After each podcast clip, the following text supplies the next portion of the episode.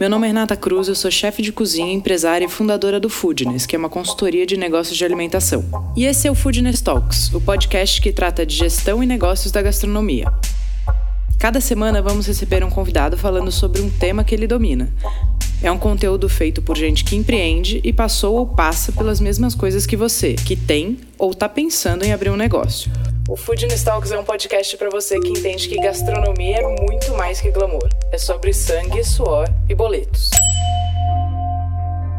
Uma cozinha profissional vai muito além de boa comida. Processos, controles, checklists, repetição e rotinas bem estruturadas fazem a diferença nos seus resultados financeiros.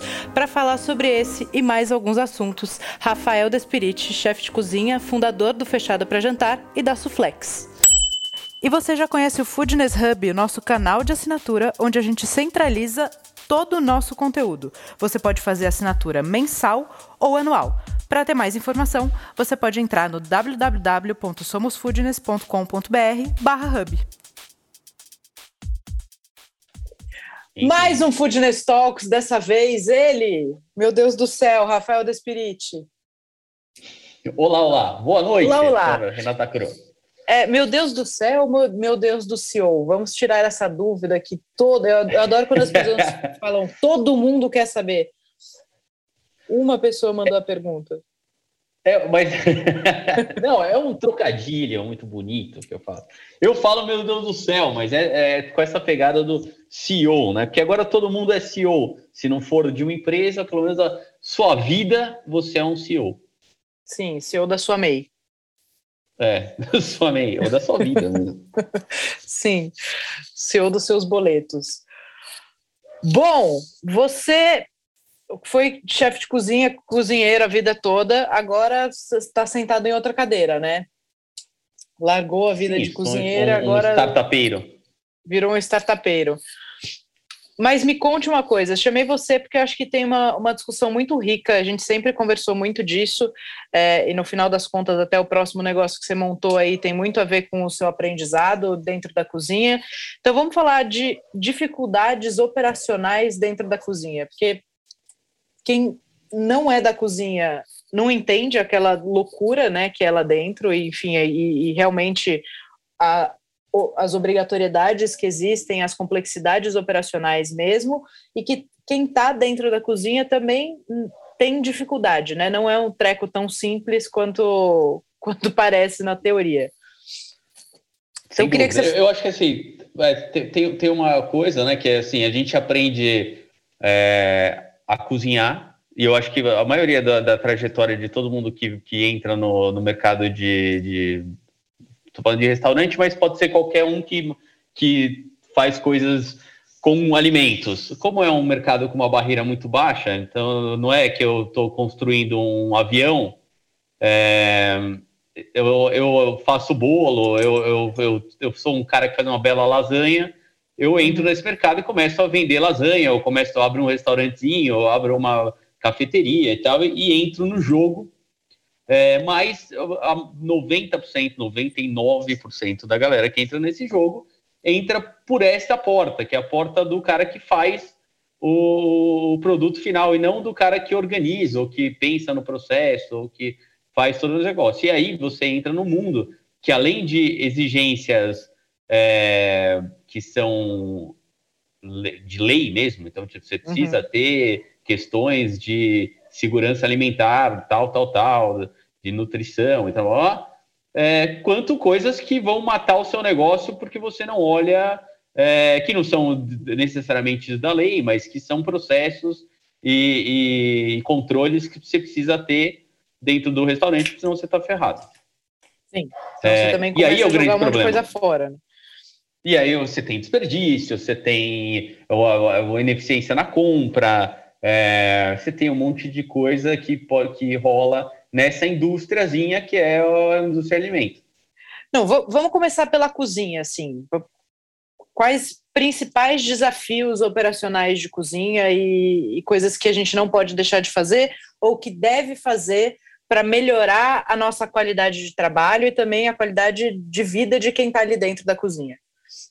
É, eu, eu, acho que assim, a gente tem uma, um desafio é, enorme na cozinha que é é, a manipulação de alimentos, é, a compra exata, a manipulação de uma maneira inteligente e a venda desse negócio a tempo no, de uma forma inteligente. Tá? O que, que eu quero dizer com isso? A compra já é um grande desafio, agora a gente tem um desafio extra que é a inflação. Que, querendo ou não, gente, até um tempo atrás a gente tinha, sempre teve, a gente foi acostumado a ter gigante há um tempo atrás, mas depois estabilizou daqui para frente, a gente tinha uma previsibilidade maior de quanto ia custar os produtos e tal. Então isso te dava uma segurança maior do que você ia ter no teu cardápio.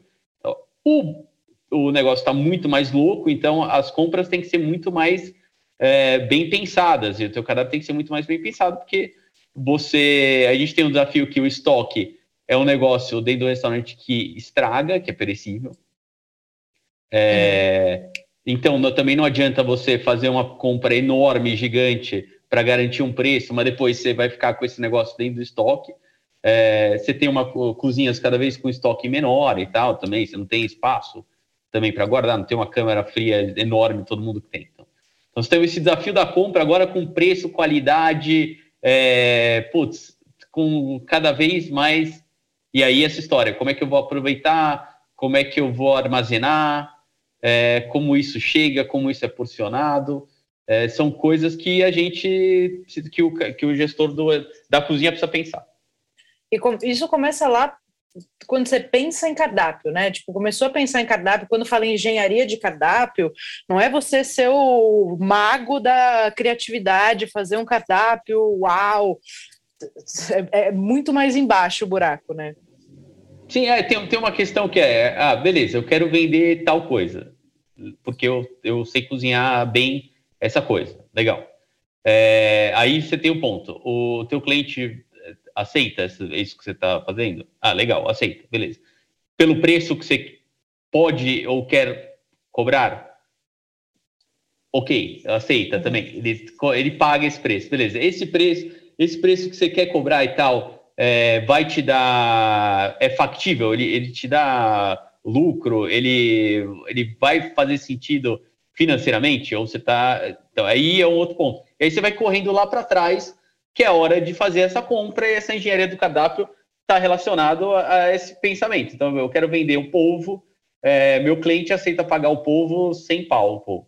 Beleza, quando eu separar o polvo, quanto eu tenho que usar de polvo? Ah, dois tentáculos por, por polvo, de um polvo grande lá. Estou falando, um polvo de 3,5 kg. Quanto custa o quilo do polvo? Puta, tá, eu nem sei quanto tá o polvo agora, 90 pau? É, vai dar para fechar essa conta? Você vai vender lá, pensar que o polvo ele tem ele tem oito tentáculos, não vai nascer um tentáculo a mais, não tem o que fazer.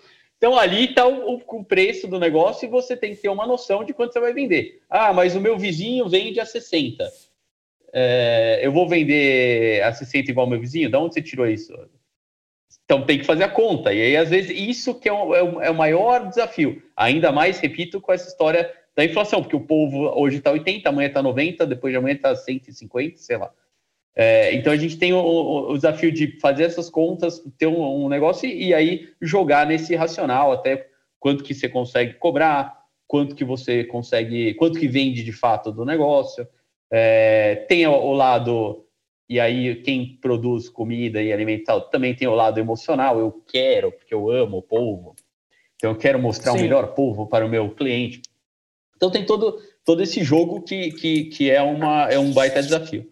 Fora que, quando você pensa em cardápio, todo o negócio parte de um cardápio, né? A primeira coisa que a gente faz, depois que a gente entende mais ou menos o conceito do que, que a gente quer fazer, a primeira coisa é o cardápio. O cardápio vai dizer que equipamentos você precisa, que espaço você precisa ter de cozinha e quantas pessoas trabalhando. Né? Então também não adianta criar um cardápio que é maravilhoso na teoria e na prática para executar aquele menu, ele é altamente complexo, você precisa de um monte de gente. Então, engenharia de cardápio envolve também entender não só obviamente, do posicionamento, do que você quer oferecer, do, da qualidade do seu produto, mas também de complexidades operacionais e de ficha técnica, né? Não existe. Eu, eu, eu extrapolo, eu vou extrapolar aqui, porque assim, tem uma questão. Rafael. Tem uma questão ali que é assim, tem um monte de coisa relacionada para trás, que é mão de obra é um negócio muito sensível no, no, no restaurante. Então, tipo, você Está tem um muito enorme. mais, já sempre foi difícil. Agora. É, é um, tanto de contratar quanto de bancar a galera, porque é muita gente.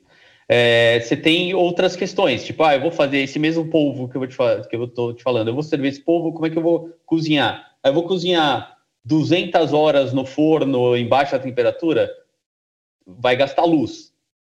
Que uhum. são coisas que a galera super é, despreza. Tipo, quanto vai custar de luz para fazer esse prato? Não entra no, no, entra nesse, né, fica meio na, na, nuvem, sabe? Então, pô, essa engenharia do cara da pé, quantos caras vão fazer? Quantos caras vão precisar para montar esse prato? Ah, vou precisar de um cara que vai botar só o brotinho de beterraba em cima do prato.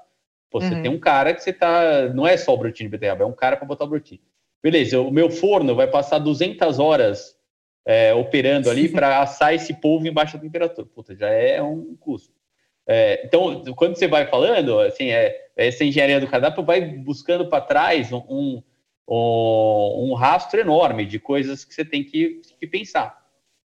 Aí de quem é o fornecedor, esse cara tem CIF ou não tem CIF, esse, isso vai ser um problema para você depois. Pra, por, é tanta, tem tanta coisa que você tem que analisar ali, e eu acho que e aí é isso, desde o processo de como é que você vai fazer o prato, até é, quem são os fornecedores, a, o, o, quanto você consegue segurar o preço desse prato ou não, qual que é a volatilidade do preço da, dos ingredientes. Isso parece uma, uma, um negócio de outro mundo, mas, mas é básico. Sim. Sabe? Você não, você, você vai, no final vai ser básico. A galera faz isso? Não, não faz. Ninguém faz. Mas fica aí para quem está ouvindo, né, e quer fazer a coisa do jeito não vou, não vou falar correto, porque tem muita gente que não faz e deu certo, né? Tem o grande porção de sorte, mas assim, fazer do jeito mais educativo. Não, tem que, que pensar. A gente, tem que, a gente, a gente, assim, tem que pensar nisso só. É, não, e é legal pô. a gente falar que a gente está falando aqui o jeito certo de fazer, porque a gente mesmo fez muita bosta exato, e paga boleto exato. até hoje por conta disso, né? Exato. Rafael e eu somos muito amigos, então a gente às vezes chora umas pitangas junto, que é isso. Fizemos um monte de bosta e, e pagamos isso aí até hoje. Então, o que a gente está falando. Não, mas assim, eu, é, só, só, também. Só, só, voltando àquela história que eu falei, porque o cara que, que, que cuida de. É muito difícil você ter um, um cara que opera qualquer coisa de comida, que o background, background, você gostou dessa palavra? dele é de gestão ou de, ou, ou, de indústria e processo e blá, blá, blá, blá. É muito pelo contrário, entendeu? Ele vai da cozinha para depois olhar e falar, nossa, velho, tem que olhar para outro lado. É, e isso é histórico, não é, não é que a gente tirou. Chefes de cozinha sabem tudo sobre cortar a cebola da melhor maneira possível, mas não sabe nada de quanto aproveita da cebola e quanto precisa e qual que é o negócio. Muito, é muito zero, ninguém ensina isso. Eu ensino, chama fator de correção, tem no curso de ficha técnica e CMB. Mas aí por isso que você está, esse é o seu propósito de vida. Sim, esse é o meu objetivo de vida a partir de desde 2019. O Rafa, é, vou abrir um parênteses aqui, a gente vai falar de operação de cozinha, mas você falou de um, de um, tema que é muito sensível mesmo, que é a história da volatilidade e da oscilação de preço, que a gente está entrando num momento onde isso vai ficar cada vez mais forte, cada vez mais difícil de administrar. É, hoje, o que, que você acha que é o ideal? Né? Putz, como lidar com isso? Porque realmente é um problema sensível a todo mundo que tem negócio. Tirar o, o prato do cardápio mesmo, aumentar o preço e ser muito direto com o cliente. O que, você acha que são caminhos possíveis? Eu não, eu, eu, eu não vejo muita, muita possibilidade de, de repasse para o cliente de uma maneira tão então, assim, ah, cara, aumentou o preço do filé mignon, toma aí, plau, 150 pau o prato, porque, eu, porque aumentou. A gente, o, o, o principalmente em restaurantes, quando eu tô falando, é, essa capacidade de, de jogar o, custo para o cliente ainda é muito reduzida. O cara deixa de ir no teu restaurante. Ponto. Você é. tem um teto do mercado, né? Até porque também é. a, a, capacidade de compra, o, o, potencial de compra das pessoas está diminuindo. Então, é, quando fica muito caro, as pessoas vão deixar de ir. Então, qual que é o, o caminho? O que que, o que que, qual que é o caminho assim que eu, que eu, eu vejo? Uma, primeiro, uma negociação muito forte com os fornecedores. Tá. Então, é, e, e, é, e é um problema sério também, porque em escala, como é, se eu estou falando de um cara que tem um restaurante, ele não tem essa escala e esse poder de barganha para chegar, ele não vai chegar para Friboi e falar, ô oh, Friboi, não quero, não vou pagar no teu filé uhum. mignon tal. Não, não, tem como ele fazer isso, eu quero falar, beleza, então tá.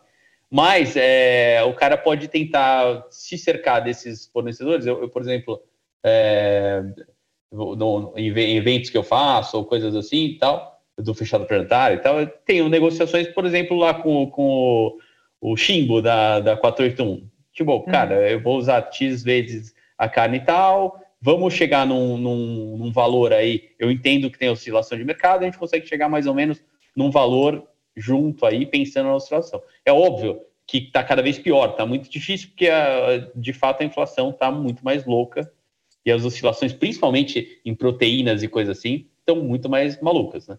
É, a gente tem outros desafios aí rolando uh, no, no, paralelo, que aí é, que os donos de, de qualquer mercado, coisas de alimentação tem que pensar, a gente vai ter outro desafio que além da inflação, a gente tem um problema de supply chain, que é, o mundo Agora ele inteiro... fala muito bonito, agora aquele startupeiro ele fala bonito, vai, desculpa. Tá vendo?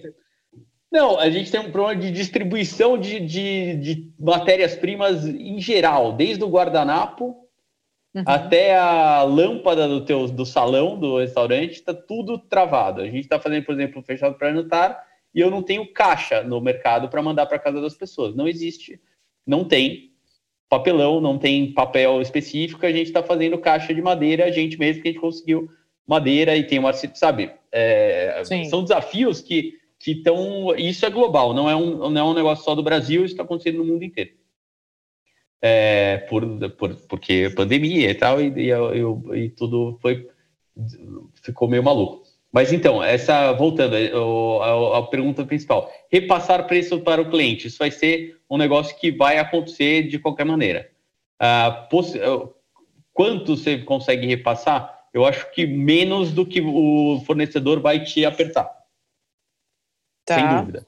Agora Ou seja, é um negócio... está dizendo que fatalmente nossa margem do mercado deve cair. Deve cair, Ou, sem dúvida. O que já não é boa, vai ficar o. E aí, quando eu estou falando de supply aí do negócio, eu estou falando, por exemplo, delivery. Delivery a gente vai ter duas coisas acontecendo. Olha lá o Nostradamus e também o Profeta do Apocalipse. Você vai ter custos mais altos, porque a caixinha do delivery vai sair do mercado, vai ter pouca para comprar. Uhum. O custo das embalagens vai subir, e o custo da embalagem é algo bastante relevante para quem faz delivery. É, você vai ter é, uma, des, um desaque, uma desaceleração no pedidos de, dos pedidos de delivery, porque a galera também está um pouco sem grana e um pouco cansada de pedir delivery. É, e vai ter, vai ter meio que uma. O mercado vai se estabilizar. O que explodiu de delivery vai dar uma. Opa, dar uma segurada. E vai ter. E aí muita gente também, eu imagino, é, vai sair desse mercado de delivery porque vai ver que, olha, os restaurantes estão voltando a funcionar, eu, tentei, eu fiz por uma época, não era tão lucrativo, é, os custos estão aumentando, tem uma série de coisas acontecendo, vamos dar uma segurada e vai, vai dar uma esfriada. Isso vai impactar também, olha o tanto de Nostradamus que eu estou né, hoje.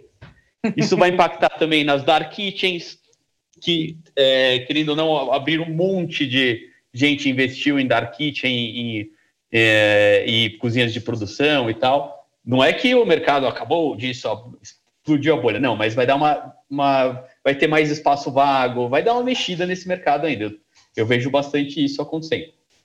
Acho que no Já tá geral, tá né? É, acho que sim, eu, eu, eu acredito na mesma coisa que você. Acho que também os custos de entrega vão ter uma mexida. Acho que a gente operou muito tempo com uma entrega muito barata, né? Porque se você pensar que a gente é um puta luxo, você pega um cidadão que sai de um ponto A, vai para um ponto B, pegar o seu prato e trazer quente. Então, o delivery é um puta luxo. Isso tem um custo, né? Se você vê Estados Unidos, um custo de entrega, por exemplo, em Nova York é caro. Então as pessoas muito mais trabalham o takeaway e estão mais dispostas a passar para buscar, porque o valor da entrega é caro. Tem né, um país com menos desigualdade social, tem menos mão de obra disponível para isso, enfim, tem outras variáveis, mas eu acho que também é um ponto de, de atenção para a gente ter. Mas em termos gerais do que você falou, a gente volta um pouco para coisa. Elvira aí, se comunicou aqui, desculpa. A Elvira é o cachorro do Rafael, que é uma cachorra. Ela sempre morde o calcanhar das pessoas. Ontem eu fui almoçar com eles, ela não mordeu o meu, já considero uma vitória, então o latido não, não vai me incomodar, Rafael. Pode deixar ela latir. Mas é... peço desculpas pelo enterro. não tem problema nenhum tem algumas coisas que ficaram normatizadas na pandemia e eu acho que isso é bom. Tipo, um pai trabalhar com o filho no colo e um cachorro latir, tá tudo certo. É, mas eu acho que a gente volta para a história da engenharia de cardápio, né? De você pensar uhum. num cardápio que você tem uma margem razoável, de pensar um equilíbrio aí de CMV na teoria, para você não ficar refém dessas coisas, de uma oscilação e você perde a sua. A, a sua penetração de mercado porque você não consegue é. repassar o preço para o cliente, ou você também não, não pode perder os pratos ali que você tem mais saída, enfim. É, é um desafio e tanto, né? É, então, é, são coisas a se considerar mesmo. A gente tem uma questão aí que é o que eu consigo ter. É, eu falo da volatilidade de preços e tal. O que, que eu não estou tão sujeito a, a, a, mudança de preços no mercado? E, uhum. e é, eu estou falando isso mas eu também preciso fazer um belo estudo em relação a isso, porque eu não sei. Carne, por exemplo, é um negócio que ferrou, entendeu? É um negócio que está super é, sujeito a isso agora. Então, por exemplo, Sim. eu tenho uma hamburgueria lá. É, pô, quanto eu consigo aumentar no preço do meu hambúrguer é, se os preços do, da carne não param de subir? Sim. Não sei. Então tem que, tem que ser pensado, bem pensado esse negócio. Dá para diminuir mais ainda, fazer um smash mais smash ainda. Dá para fazer, sabe? Você chega num nível de, de coisa vou, que, que aí você tem um, que pensar mesmo. Vai ter um repasse para o cliente, é, e aí é, é uma coisa. Aí você tem que começar a trabalhar mais em eficiências para trás também. O, o, o, processos mesmo. Então é aquela história Já que, que diminuiu, diminuiu a sua margem no produto, né, o seu, a sua margem de contribuição no produto, você tem que eh, trabalhar para desperdício zero, você tem que trabalhar para reduzir a sua mão de obra, então reduzir né, o valor do peso da sua mão de obra, então pensar em coisas de repente de autosserviço. Eu acredito muito que a gente vai ter uma movimentação também muito grande nesse sentido, assim, de terceirizar algumas coisas, então você já compra tipo, uma hamburgueria que você falou, compra os molhos todos prontos de, um, de, um, uhum. de uma uhum. fábrica que vai produzir para ele, e não, a gente não está falando de industrializar, tá, gente? A gente está falando só. Eu tinha o buffet e eu produzia muita coisa para o Rafa no Fechado para Jantar, por exemplo. Então, esse tipo de terceirização eu acredito muito também, e isso começa a reduzir custos operacionais, né? Você aumenta o CMV, mas você cai com custos fixos. Então, isso também é uma. Automação. A gente vai ter. É uma das indústrias que menos tem automação a Sim. indústria de alimentos. Então, você tem lá. Para fazer um carro com mil peças super complexo, você tem um cara no computador e um monte de robozinho montando o carro. Para uhum. fazer um hambúrguer, você tem 10 caras para montar um hambúrguer. Sim. Eu, eu, então, eu não estou falando do, do, de um negócio num restaurante três estrelas Michelin com um prato que tem 15 etapas de montagem. Estou falando de um hambúrguer que às vezes tem quatro caras para fazer um hambúrguer. Sim, isso é, é, é uma coisa a se pensar mesmo, como é que a gente vai resolver essa equação. Muito, muito que bem. Agora, abrimos um parênteses gigante, vamos voltar agora para o nosso tema, que é operação de cozinha. A gente falou, né, e tudo isso, né, primeira coisa, cardápio. Agora, no dia a dia mesmo da cozinha, acho que uma das coisas principais aí são organização de geladeira, checklist, etiqueta, esse lance do padrão que você falou. Eu queria que você começasse pelos mais, ou pelos seus maiores aprendizados, ou pelas coisas que você realmente acha que são as mais importantes de serem avaliadas na operação? É, assim, o, o, o micro, a gente indo para o micro agora, né? É, que é isso aí que você falou, desde a hora do olhar se a tábua tá limpa até a hora do, do, do de olhar as etiquetas. Então, a gente tem é, quando a gente fala em desperdício, normalmente você olha para o fim da cadeia, tipo, ah, pô, comprei, eu tava lá, sobrou na geladeira, ou, ou fiz um prato e, e, perdemos comida e tal.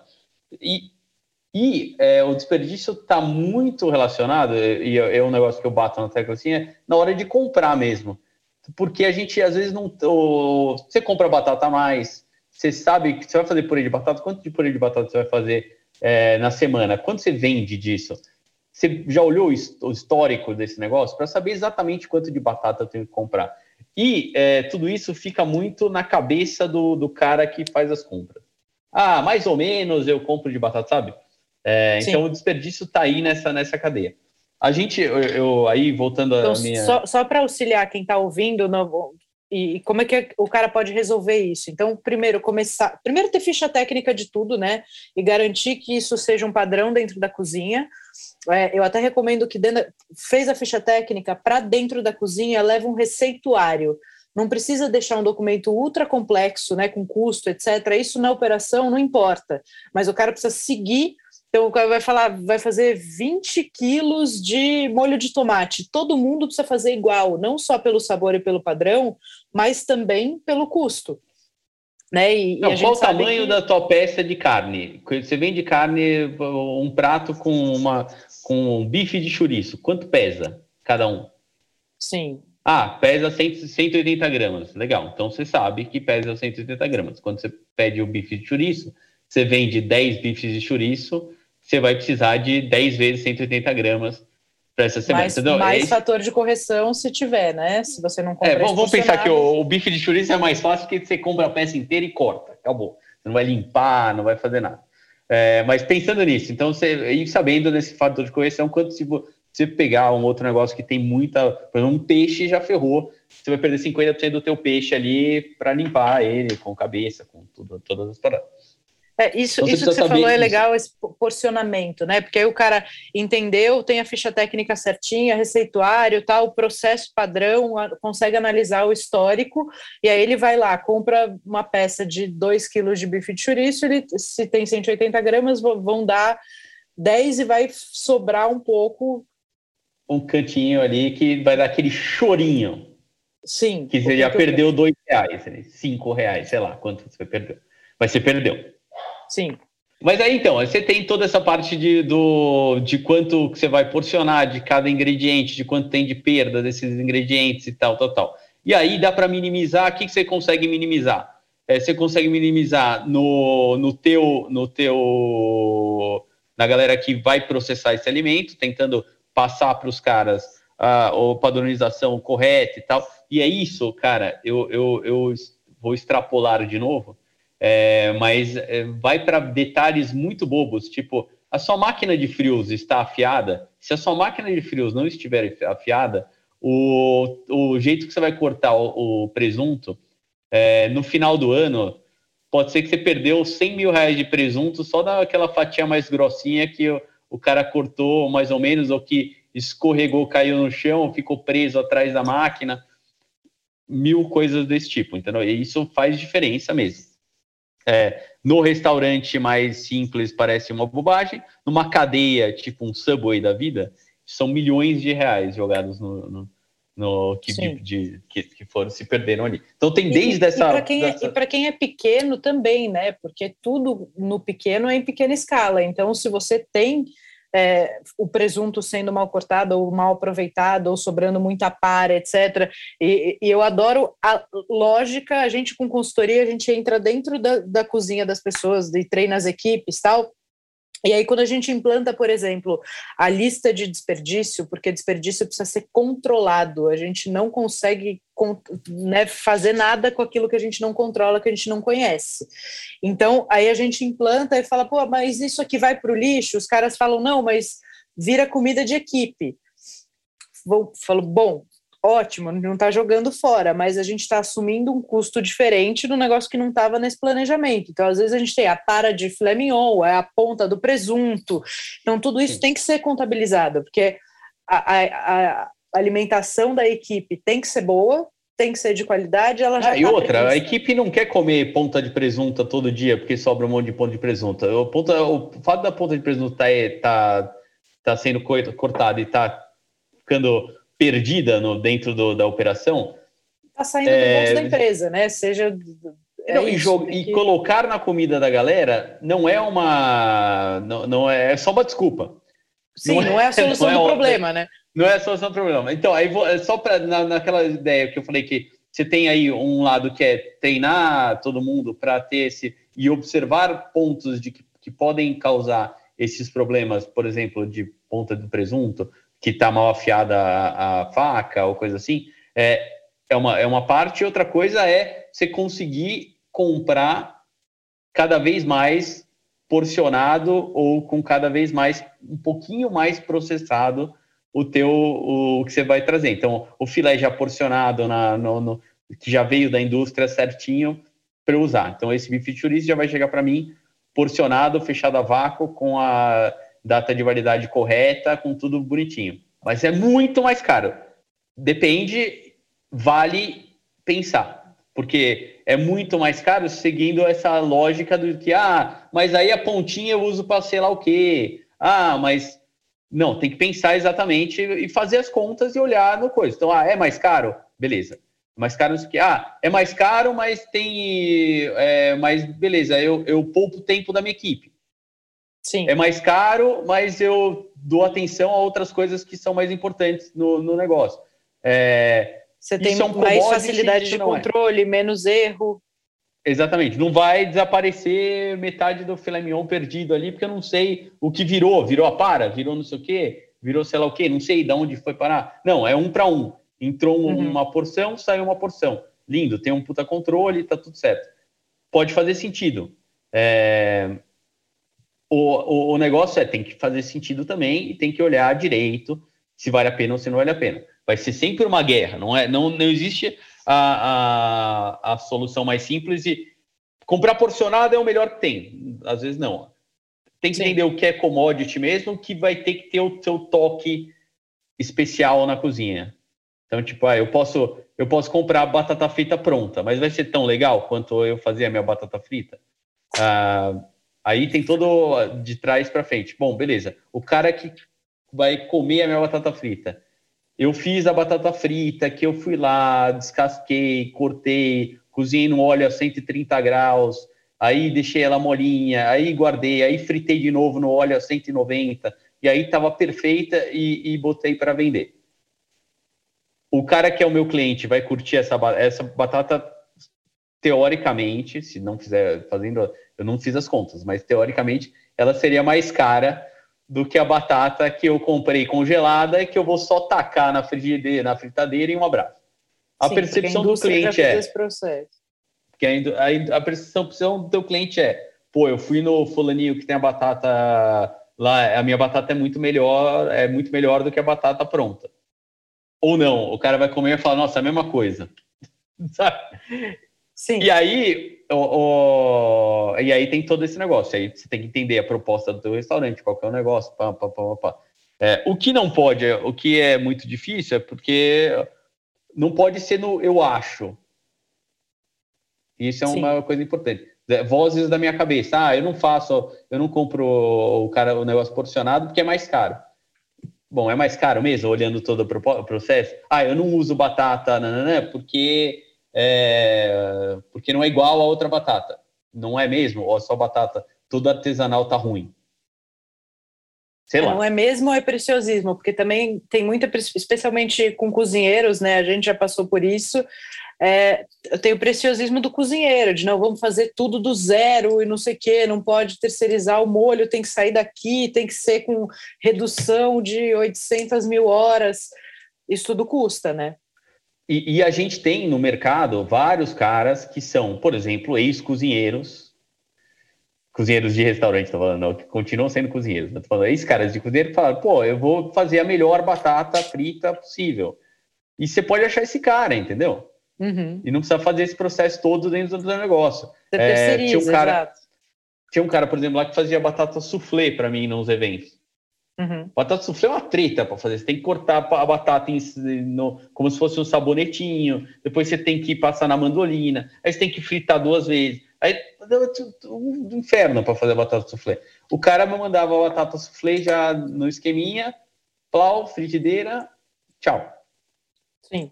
É, lindo, tá vendo? Era todo artesanal, era tudo legal, melhor batata, não sei o que, colhida com a mão esquerda, tudo lindo, mas era, mas era comprada pronta. Perfeito. Não, é isso, isso é bastante importante também. Então, a gente entrou num, na parte aqui porcionamento, né? Porcionamento, aproveitamento, tal. Isso controles proteína, eu acho que diários, né? Sempre que tiver manipulação, trabalhar com o máximo de porcionado possível. Aquele investimento na máquina de vácuo é melhor do que você ter mil pessoas fazendo as, as coisas todas ultra frescas e na hora, não sei o quê. Mesmo um, um, equipamento que eu uso muito, né? Virou até a base do meu negócio e que realmente depois que eu aprendi a trabalhar com ele, a gente ganhou uma produtividade absurda, que é o ultracongelador. Uhum. Então, de fazer em escala, armazenar do jeito certo e, e, ganhar uma, uma capacidade aí de, de aumento de produtividade com menos mão de obra absurda. Então, você, usando a tecnologia, né, você, você falou um pouco, também é, é legal da gente trazer. É, etiqueta. Não, não, então, assim, a etiqueta é, é um negócio que, que funciona da seguinte maneira. A galera às vezes tem uma, uma visão de que ah, o cara botar, etiquetar tudo que tem na cozinha, nossa, mas que frescura das nutricionistas. É, e não, assim, é uma coisa fundamental por segurança alimentar mesmo, de tipo, é, pô, eu preciso segurança dos alimentos, segurança dos alimentos, que é o negócio. Que é o seguinte, é, pô, você precisa saber o que está vencendo, quanto, quando você processou as coisas, quando você fez aquilo lá. E, e a etiqueta funciona para o cara abrir a geladeira dele e olhar lá o produto e falar: olha, eu fiz esse molho ontem e esse molho hoje eu tenho que trocar esse molho. Se não, fica lá, eu fiz esse molho, sei lá quando, e, e, e, ficou ali. Então, esse é um controle, já um primeiro controle que você precisa ter, e, e visualmente é muito bom, porque você olha lá e fala, ok, tá aqui o controle e tá. tal. A etiqueta também te dá um, um, nas informações ali quem fez. Ah, foi o fulano que fez esse molho. Te dá também um controle de, pô, esse molho não tá tão legal quanto foi feito semana passada. Fulano, o que, que você mexeu nesse molho? Mexi nisso aqui. Pô, fulano, precisa fazer, reduzir mais, fazer tal, bota menos isso, bota menos aquilo. É, te dá uh, da onde veio. Então, ah, a carne e tal é do frigorífico tal, lote tal, não, não, não. Você tem uma rastreabilidade dentro dessa etiqueta que é fundamental. Então, fazer etiqueta na cozinha, para gente que é cozinheiro, é um saco. Mas é, tem, faz todo sentido na, na parte da operação mesmo e por, por saber como que é feito isso. Como é feito normalmente as etiquetas por aí. É, o cara vai lá, recebe lá o filé mignon, porciona, faz a etiquetinha na mão, escreve filé mignon, bota a data de validade, bota o nome do lado todas as informações que por lei tem que estar lá na etiqueta. Isso é um saco, porque gera uma questão que é, primeiro erro, você vai fazer 100 filé mignon, no décimo filé mignon você já escreveu F. FM. Tá, FM e acabou. É, você vai errar a data, porque você não conta errado, você erra o ano. Quantas vezes eu já não fiz etiqueta e estava em 2003 e eu botava lá 2000, sei lá. Que eu nem uhum. sabia que dia era hoje. É, esse é um, um, problema. E normalmente, para quem não é da cozinha, né? O cara que investiu no restaurante fala: puta, os caras sempre vacilam na etiqueta, eu recebo da nutricionista ali. A gente, eu, tanto eu quanto o Rafael, somos cozinheiros e passamos muitos anos dentro da cozinha. É um puta saco. A hora da etiqueta normalmente é uma hora que está todo mundo cansado. Né? Então, você escrever a coisa manualmente e, e, tira muitas horas de produtividade da equipe. Então, realmente então. é um negócio que precisa de muita atenção. Primeiro, porque você pode ir preso, né? Que se bater uma fiscalização e ver que tem um monte de coisa vencida. Isso realmente é um negócio que dá um baita BO. É lei real e precisa ser seguida, não só porque está no papel, mas porque a gente pode matar uma pessoa. Sim, é bastante sério. É, e a gente tem que pensar em como deixar a vida da equipe possível, né? Não adianta também falar da ter que fazer, fica aí fazendo, você vai estar passivo de erro. É aí que entra a Suflex, né? Do mesmo jeito que o Rafa Suflex. falou que o meu objetivo era aqui trazer algumas coisas que eu aprendi ao longo dos anos com Foodness, o Rafa também criou soluções aí muito mais é, no mercado tech, porque ele é um startupeiro, é, ligadas é, a resolver esses, essas dificuldades na cozinha. E aí fale Sim. da Suflex, Rafael, faça seu jabá.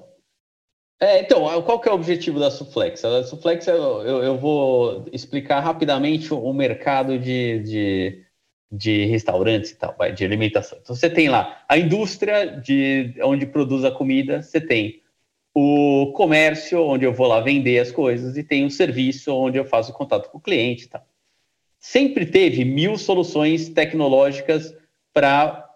Então, sempre teve, mas tem bastante coisa para venda. Então, o ponto de venda, o tablet na mão do cara, que o cara pede lá. Agora, você tem o cardapinho que você dá lá o QR Codezada no cardápio, aí você vê o cardápio do cara. É, você tem reserva online, você tem um monte de coisa para esse lado, que é um lado bonito, gostoso e que todo mundo gosta de mexer, porque tecnologicamente é bonito e é legal. É, e aí, com a pandemia, tem muito mais coisa aparecendo nisso, porque pelo fato de você não ter tanto contato com papel e tal, é, ou de ou contato pessoal, beleza. Para o lado da cozinha, sempre foi uma terra muito um, um lugar muito abandonado é, de, de qualquer solução tecnológica que não fosse o forno combinado que desde 1980 está na equipe hotel sendo apresentado. Parece que é o cadete, sabe?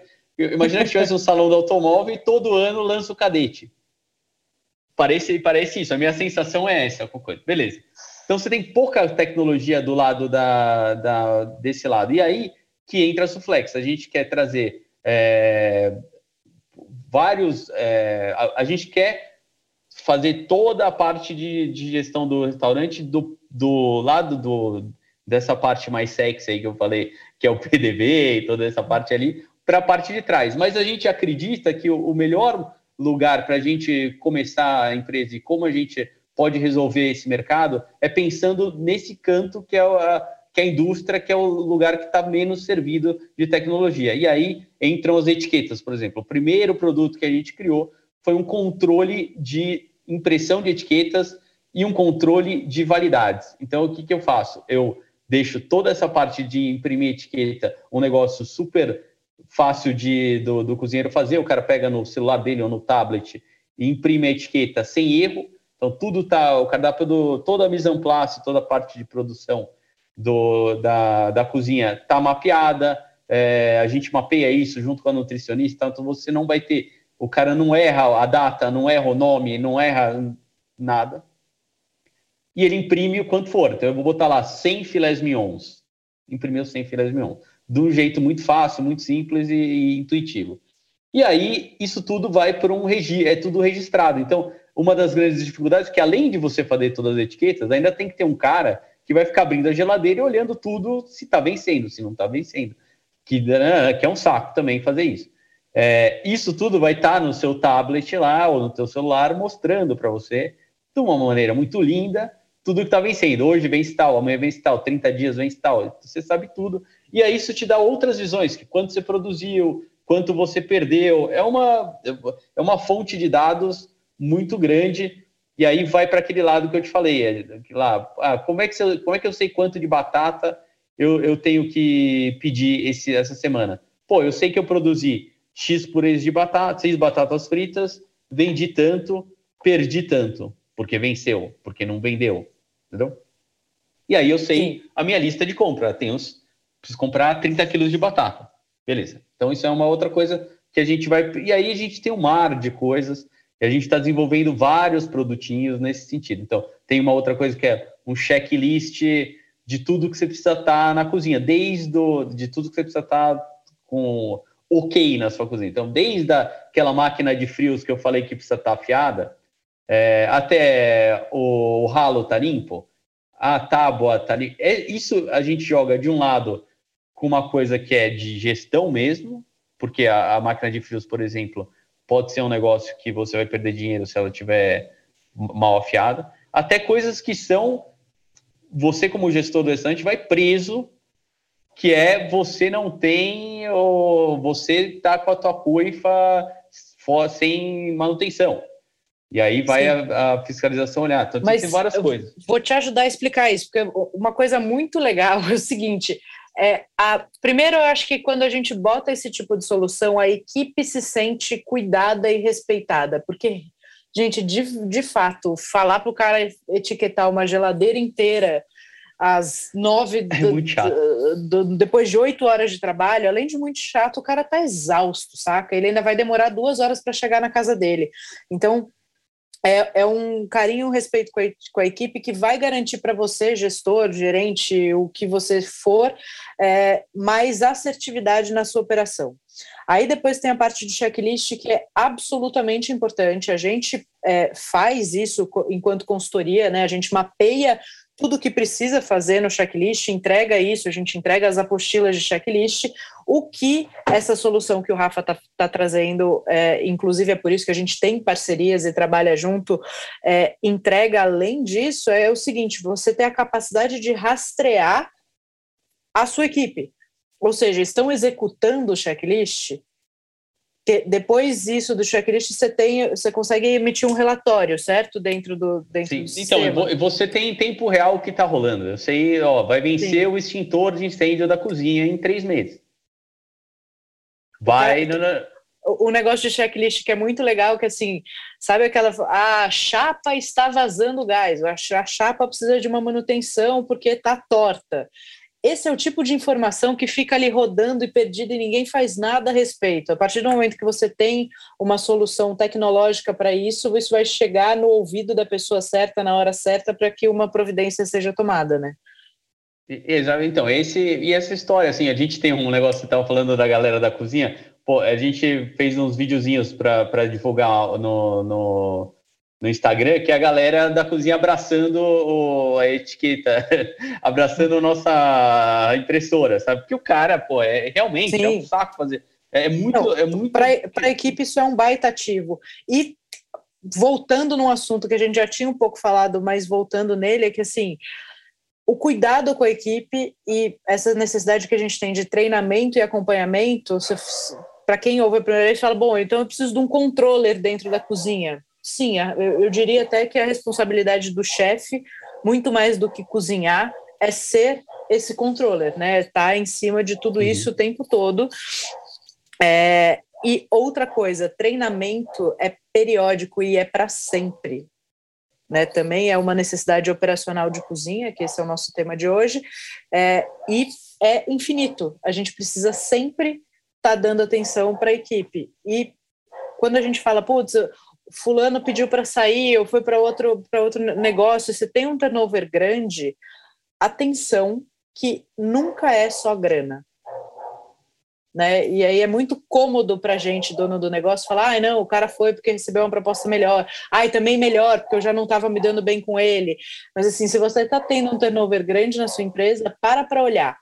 E esse tipo de coisa, né, qualidade de vida e qualidade de, de trabalho, material, ferramenta para o cara trabalhar bem e melhor, é uma das coisas que faz reter talentos. Sim, não, e o processo, assim, cada vez mais, é, é, é, o, que o, o que a gente acredita na, no, no, negócio da empresa, parece, às vezes vira papurado essas histórias de, de propósito e tal, mas, cara, o que a gente quer fazer é que o cara se dedique a coisas que realmente valem a pena. Então, eu não quero que o cara passe a tarde inteira dele botando, fazendo etiqueta. Uhum. Esse cara tem que pensar do jeito melhor que ele vai cozinhar o pato dele lá, ele tem que. O cara tem que brilhar, entendeu? Vamos deixar a galera brilhar. Só que o que acontece é que é tão exaustivo fazer tarefas é, que, e por falta de da gente ter esse olhar um pouquinho mais, o que a gente pode resolver de tec, com tecnologia nessa parte de, de operação de cozinha? Como os processos podem ser mais fáceis. É, uhum. E aí, tanto em, no, numa parte de software mesmo, quanto no, no futuro numa parte mais de, de hardware e de outras coisas mais, quando eu falo hardware, tipo, coisas mesmo de equipamento e tal. É, porque a gente está muito desfalcado mesmo. A cozinha ainda é um lugar muito, muito servido de, de, de, coisas. A gente não pensa. A gente cozinha igualzinho Napoleão, na época do Napoleão. Então. É a mesma história, entendeu? O cara vai lá, vem, sabe? Então, ah, putz, tem o saco de vácuo e tem o. Não, cara, isso já é muito velho. Sim. Não, não, a gente precisa evoluir nesse negócio. E nos pensamentos mesmo, dentro da cozinha, nos processos e tal.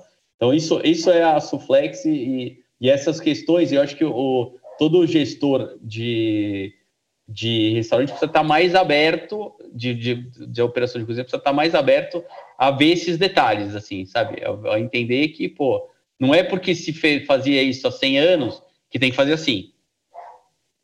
Sim. Tem que olhar, tem que entender, tem que ver os números, tem que olhar o que está acontecendo. É o que você fala aí, do, do tipo, pô, vai, vai olhar, vai explorar todos os pontinhos aí do, do que está rolando na operação. Não, e é controles dramático. e processos.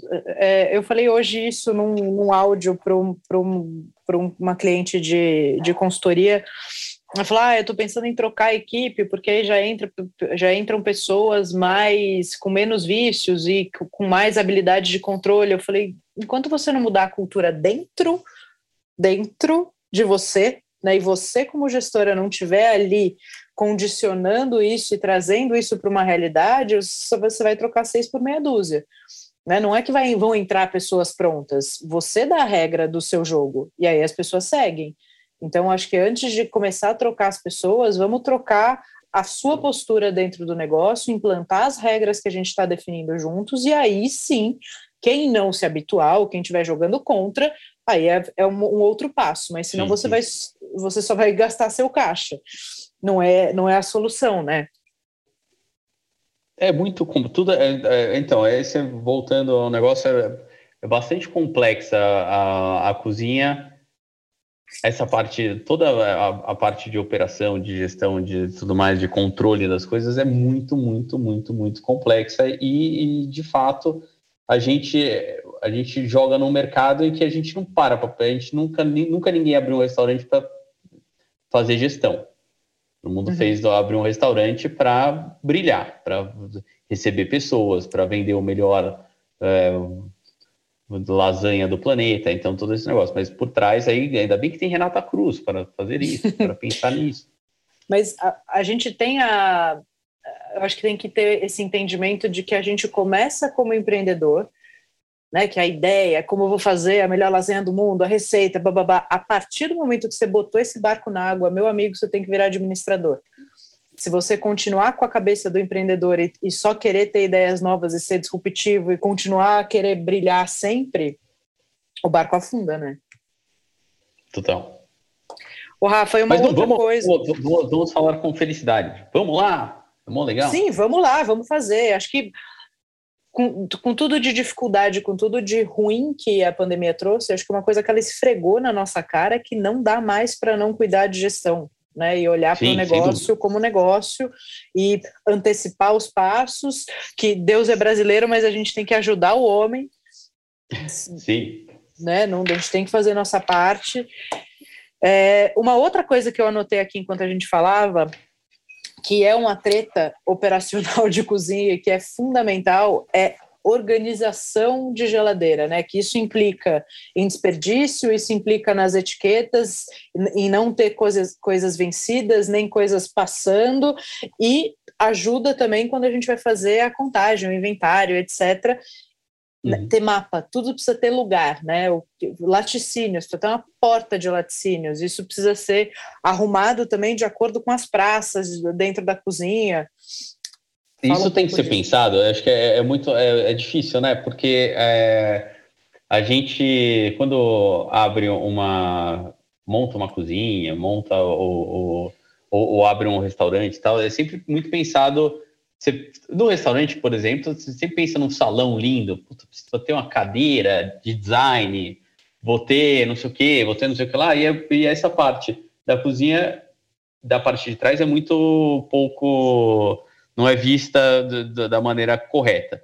E essa uhum. parte de organização da geladeira e tal, é um negócio, por, por exemplo, quando, desde quando você começa a ver o ponto para montar esse negócio, onde vai colocar essa geladeira?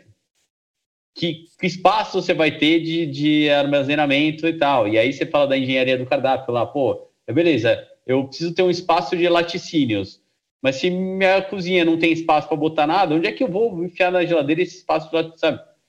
Então tem que pensar de trás para frente mesmo. Tem que pensar onde vai ser aqui, qual que é o meu cardápio, é tal. Vai ter um monte de, eu vou servir o um tagliatelle dentro do queijo parmigiano reggiano que vai na mesa. Onde eu vou guardar aquela roda de queijo parmigiano reggiano gigante? Sim. E aí vai, sabe? É, e como é que eu vou botar a etiqueta nesse bicho aí? Porque ele, ele a partir do momento que usou, entra e volta e não sei o quê, mas sabe? Todos esses pensamentos que você tem que pensar. Então, a organização da cozinha é, é lá da, da, da, geladeira é fundamental mesmo, porque você precisa saber onde estão as coisas. É, e aí vai desde onde, que temperatura que você vai armazenar cada coisa, que isso vai refletir também como é que você vai é, armazenar e quanto você vai ter de estoque de cada coisa. Então, quanto eu vou ter de. Eu vou ter. Eu vou trabalhar com filé mignon congelado, porcionado e congelado. Então, preciso ter um espaço de congelamento maior. Ou não, vou, vou, vai ser, cara, peixe do dia. Eu vou receber o peixe é, e vai. E é só isso. Eu vou servir aos restaurante de ceviche. Eu vou precisar de uma geladeira de, de cebola e, e, e, limão e, e vou ter lá meus peixes frescos, vão chegar todo dia de manhã e não sei o quê. Então, todo esse negócio é pensado. E aí, como é que eu vou achar isso na geladeira? Como é que vai ser a, o processo? Cara, como o restaurante é um negócio maluco, né, senhora? É um negócio complicado, né? Por isso que é, o sonho tem que vir com esse planejamento, né? A gente tem que entender a complexidade disso e fazer o negócio funcionar, porque senão fica só com a, com a, com a parte bonita na cabeça e esquece o tamanho da encrenca, né? Essa geladeira é legal. O mais legal, assim, que a gente tem visto, e tem muita gente que fala isso da, da história da, do Suflex, é, nossas etiquetinhas também são todas bonitinhas, padronizadas, ela não gruda não e deixa a melequinha. melequenta, assim. É, tudo pensado para isso. Então o cara abre a geladeira, você tem aquela sensação lá, por exemplo, monta sua praça. Eu estou lá na minha praça do peixe. Eu sei que tem lá o meu purezinho de gengibre com não sei o quê escrito bonitinho, dá um amor no coração, né? Só Sim. de você abrir a geladeira e tá tudo bonitinho, você já sabe dá um, aquele calorzinho no coração, que é lindo. Isso é fundamental, porque aí volta também na qualidade de vida do cara que está trabalhando. Então, o negócio, você tem uma praça bem organizada, sua mise en place toda etiquetada, bonitinha, tudo certinho, você sabe o que está lá, o que não está. Putz, faz uma total diferença. Sim, e o, e, e o cara se sente cuidado, respeitado, né? Eu acho que isso também, esse cuidado com a equipe, é, faz uma diferença danada. Sabe aquela história da teoria das janelas quebradas? Que é a história quando o, os caras lá em Nova York tinham os negócios tudo quebrado lá e o cara só deixava tudo zoado. Aí os caras foram lá e, e deixaram tudo bonitinho. A galera tende a deixar bonitinho, entendeu? Na verdade, Sim. foi o contrário. Se você vê as coisas mal guardadas e mal coisado, você vai repetindo esse comportamento e deixando tudo ruim. Se você já tem uma visão e deixa tudo bonitinho, todo mundo que trabalha vai ganhando essa visão de que tem que estar tá tudo organizado. Sim.